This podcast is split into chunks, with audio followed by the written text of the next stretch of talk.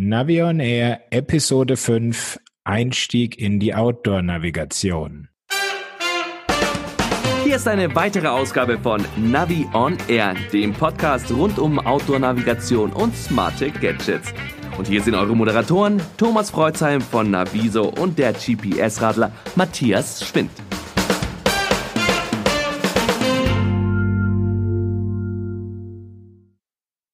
Hallo Matthias. Grüß dich, Thomas. Bevor wir jetzt mit unserem Hauptthema anfangen, wollen wir noch mal kurz die News anschauen, die jetzt gerade aktuell entwickelt haben. Und da hast du noch ein paar Neuigkeiten von der Strava-Story, dass Strava in seiner App keine Sensoren mehr anbindet. So ist es. Und zwar habe ich da ja bei mir auf dem Blog einen Artikel geschrieben, der wurde dann so stark angeklickt, dass es meinen Surfer schon mal kurzzeitig in die Knie gezwungen hat. Und jetzt hat Strava auch an seine deutschen Benutzer eine Mail rausgeschrieben mit einem ganz kruden Satz drinnen, den ich da mal kurz zitieren möchte. Wir haben kürzlich festgestellt, dass wenn Bluetooth-Herzfrequenzmesser und Leistungsmessgeräten so steht's wirklich dort, direkt mit der App gekoppelt werden, das dazu führen kann, dass Strava für Millionen von Sportlern nicht mehr erreichbar ist. Und die meisten dieser Sportler verwenden diese Art von Sensoren nicht einmal. Daher wird Strava ab dem 28. Oktober 2019 kein direktes Geräte-Pairing über Bluetooth und ANT Plus mehr unterstützen, um so die Stabilität der App verbessern. Naja, was das ausgelöst hat, das haben wir jetzt leibhaftig mitbekommen bei deinem Server. Ähm, kann das denn auch mit den verschärften Bluetooth-Freigaben bei iOS zu tun haben? Ja, da hat mich auch ein Hörer von unserem Podcast angerufen und hat mich da drauf gestoßen, dass ähm, Apple ja jetzt die Nachfragen betreffend Bluetooth-Freigabe verschärft hat und da schon ziemlich nervend unterwegs ist. Der Hörer ist auch selbst Hardware-Entwickler und ist auf diese Bluetooth-Schnittstelle angewiesen. Und der hat da also bei sich im Support eine extreme Zunahme an Anfragen gehabt, dass eben jetzt Bluetooth-Geräte nicht mehr funktionieren, weil die Leute möglicherweise so genervt sind, dass sie da viel ausschalten. Und da könnte ich mir schon vorstellen, dass Strava keine Lust auf dieses Support-Probleme hat und deshalb mal die Anbindung von Bluetooth-Geräten vorsorglich deaktiviert hat. Ja, schade für Strava, aber es gibt ja noch genug andere Apps. So ist es. Und die andere Variante ist ja noch, dass da haben wir ja auch schon drüber gesprochen, ob sie nicht dadurch versuchen, mehr Hardware-Umsatz für ihre Partner zu schaffen. Und auch dazu steht was in der Mail an die deutschen Nutzer. Und zwar das Zitat, unsere Freunde von Polar großzügigerweise dazu bereit erklärt, exklusiv für Strava-Sportler, die in der Vergangenheit direktes Pairing verwendet haben, bis Ende Oktober 20 Prozent auf ihre Polar Vantage Produktlinie anzubieten.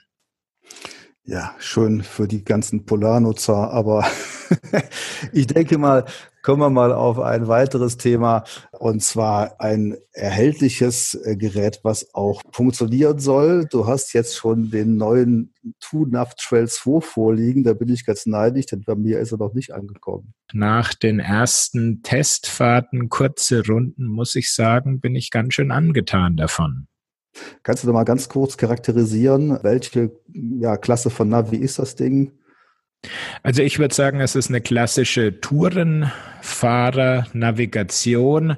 Herausragendes Merkmal ist natürlich der große 3,7 Zoll Monitor, der wirklich eine gute Qualität hat. Okay, er kommt nicht an den Wahoo Element Roam Bildschirm heran, aber auch die automatische Helligkeitsregelung funktioniert wirklich gut.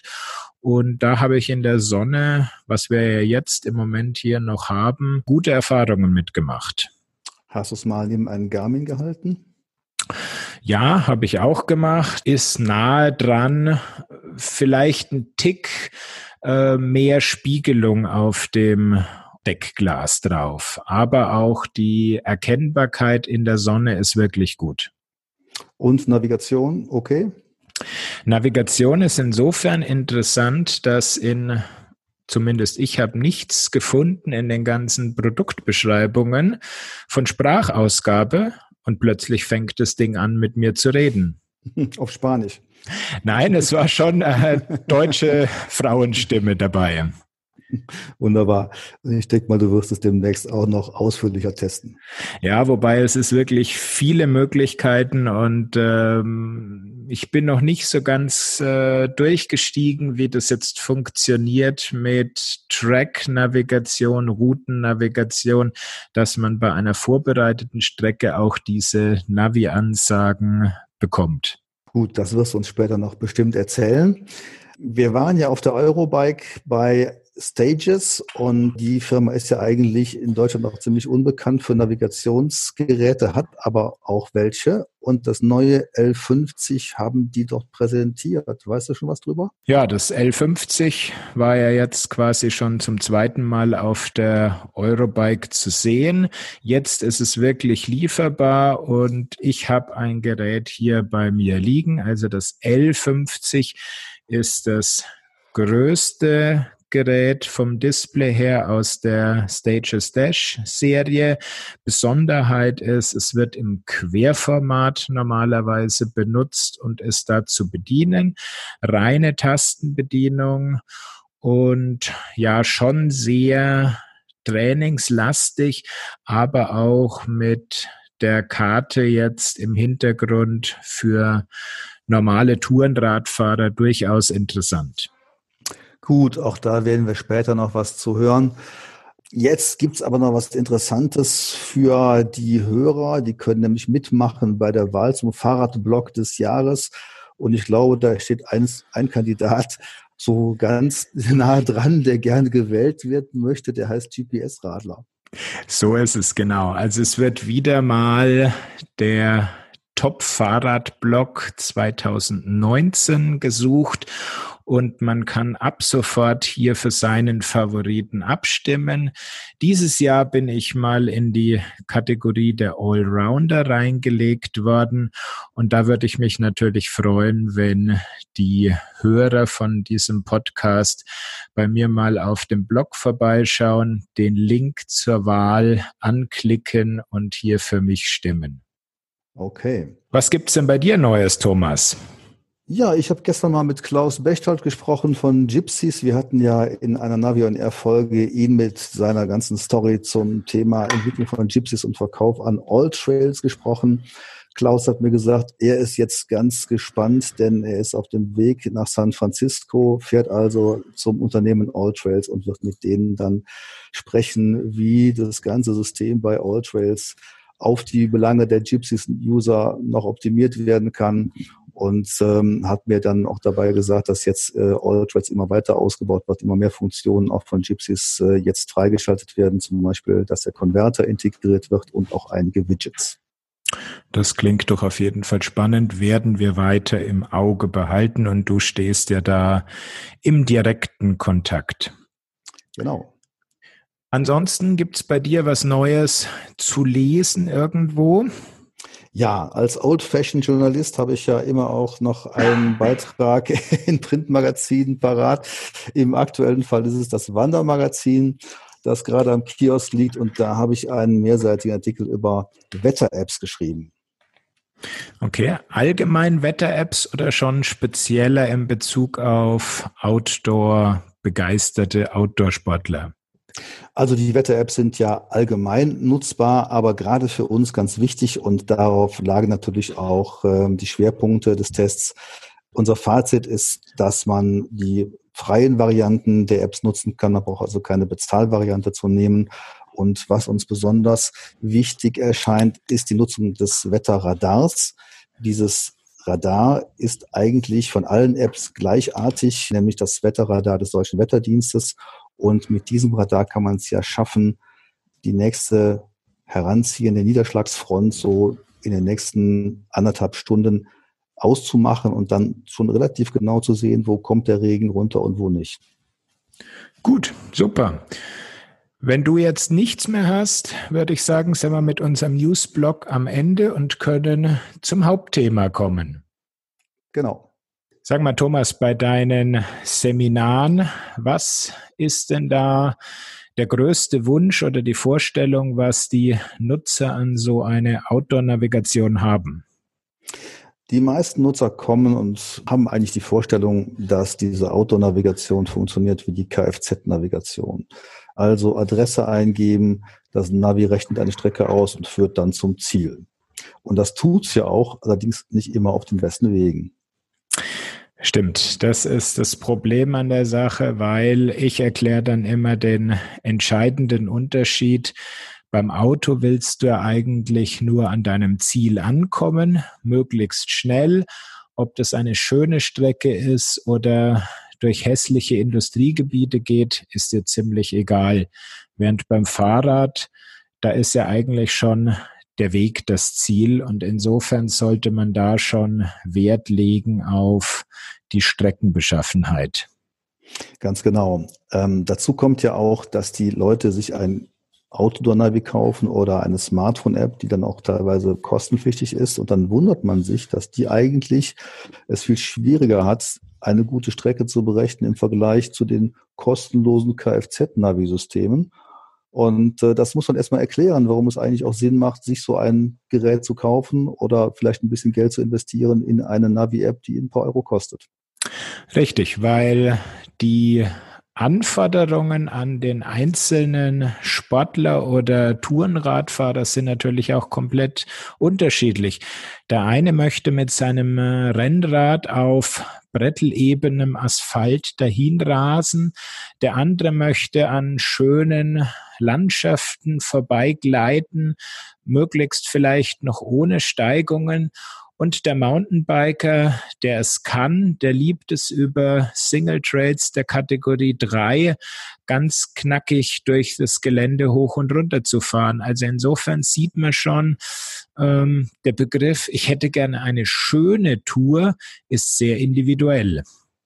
Das ist richtig. Ähm, es gibt zwar beim Bosch Navi, beim Neon auch eine Möglichkeit, schöne Strecke einzugeben, aber was da rauskommt, ist eigentlich auch nicht viel besser als bei den anderen Navigationssystemen.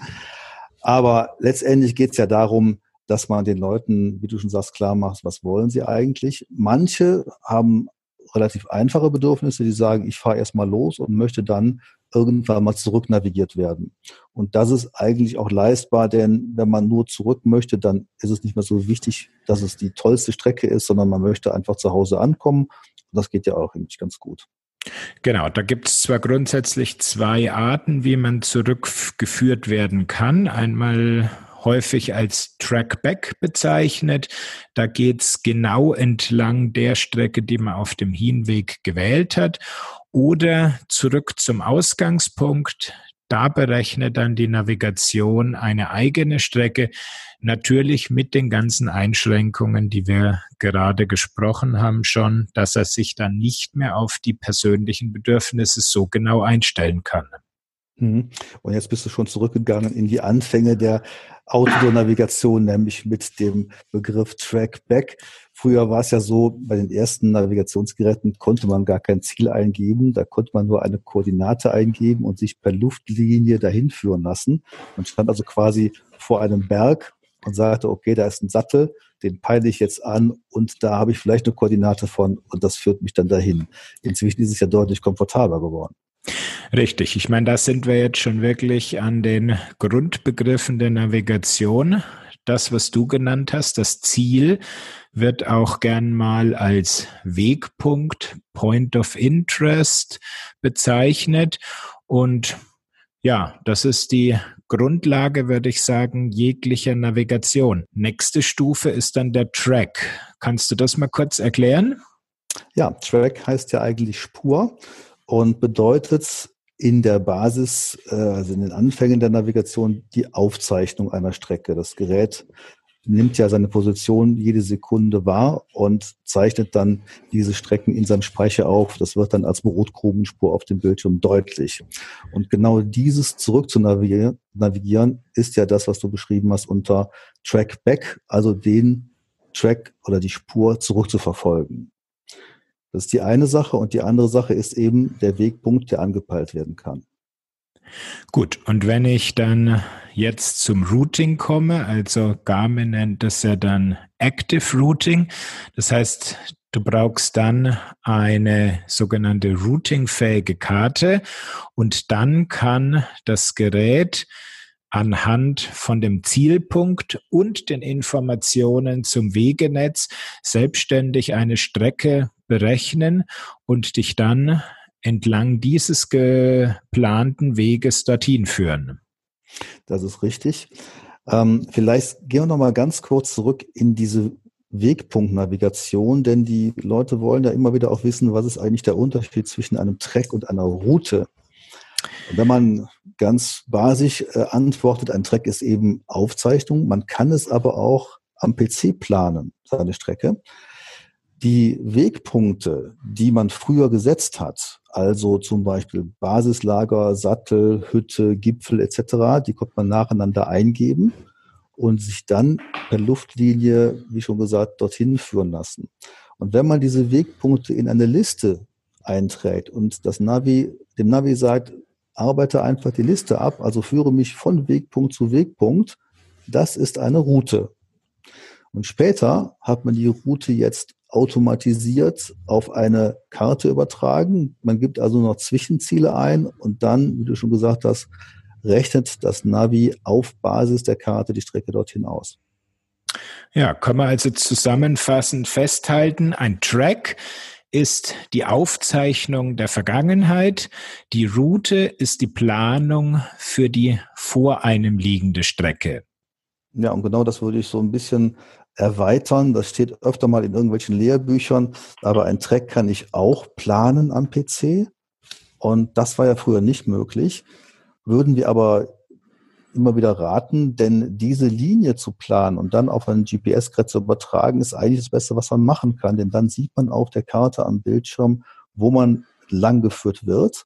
Und jetzt kommt es nur darauf an, was das GPS-Gerät mit dieser Strecke macht. Richtig. Also hier erwähnen wir mal kurz den Begriff der Track-Navigation. Das heißt, Basis der Navigation ist ein Track, also eine komplett vorgegebene Linie Streckenführung. Und wie du gerade gesagt hast, es kommt jetzt darauf an, was das Gerät daraus macht. Und an dem Moment verschwimmen jetzt eigentlich die Begriffe zwischen Track und Route. Für mich das äh, bekannteste Beispiel ist die Garmin Edge Serie. Da spiele ich einen Track auf und das Edge-Gerät wandelt den um intern in eine Route und führt mich dann mit Abbiegehinweise entlang meiner geplanten Strecke.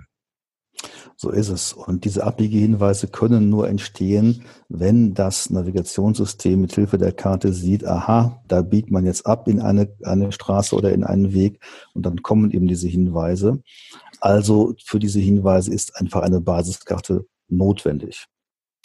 Genau, entweder es übernimmt die Karte im Gerät oder beim Wahoo funktioniert es auch.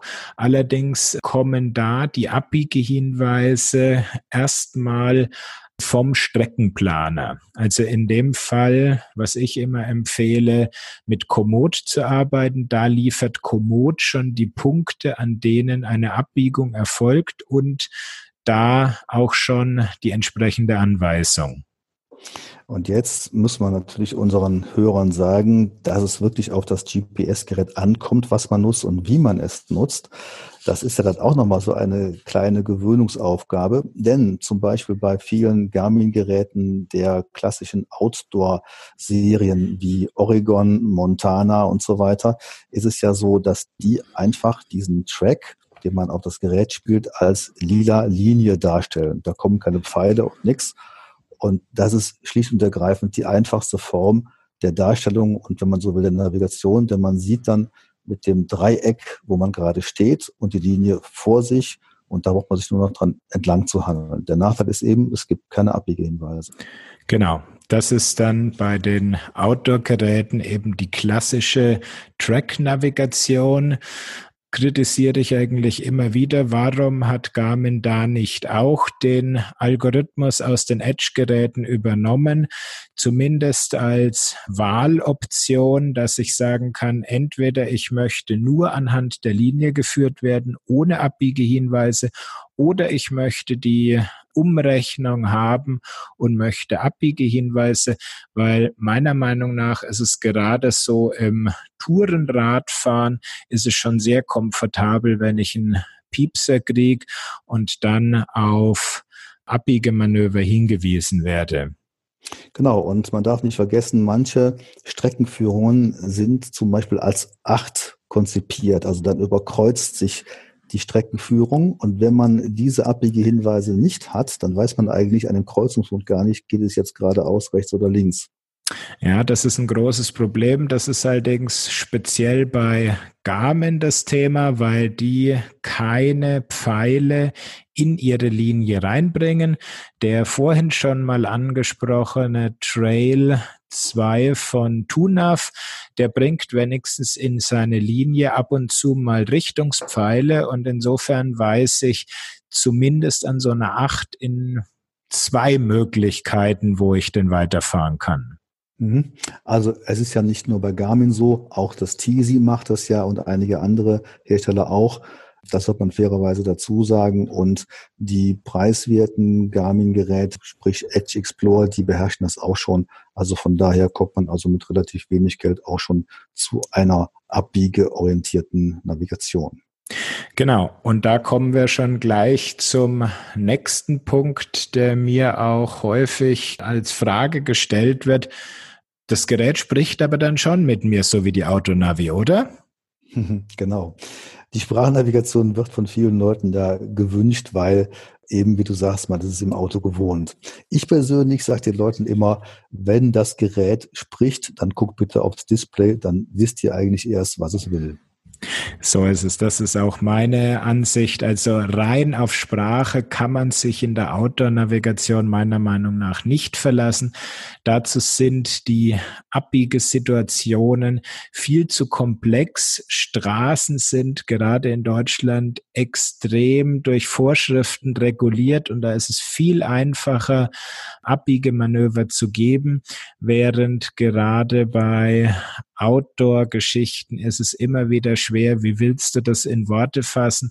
Also mein klassisches Beispiel ist da immer, du fährst auf einem Platz drauf, so, und wie soll dir jetzt die Navigation sagen, wo du aus diesem Platz wieder rausfahren sollst?